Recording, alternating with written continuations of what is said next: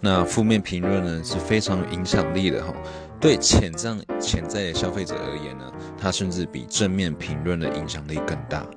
那特别呢是涉及需要体验的产品，同时线上评论它也是新产品成功的关键因素。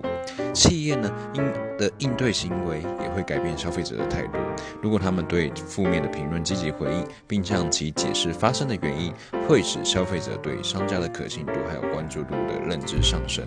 所以由此可知，企业的回应态度能否抑制负面评论，降低对产品还有品牌的伤害，是所有企业。所必须面面对的课题。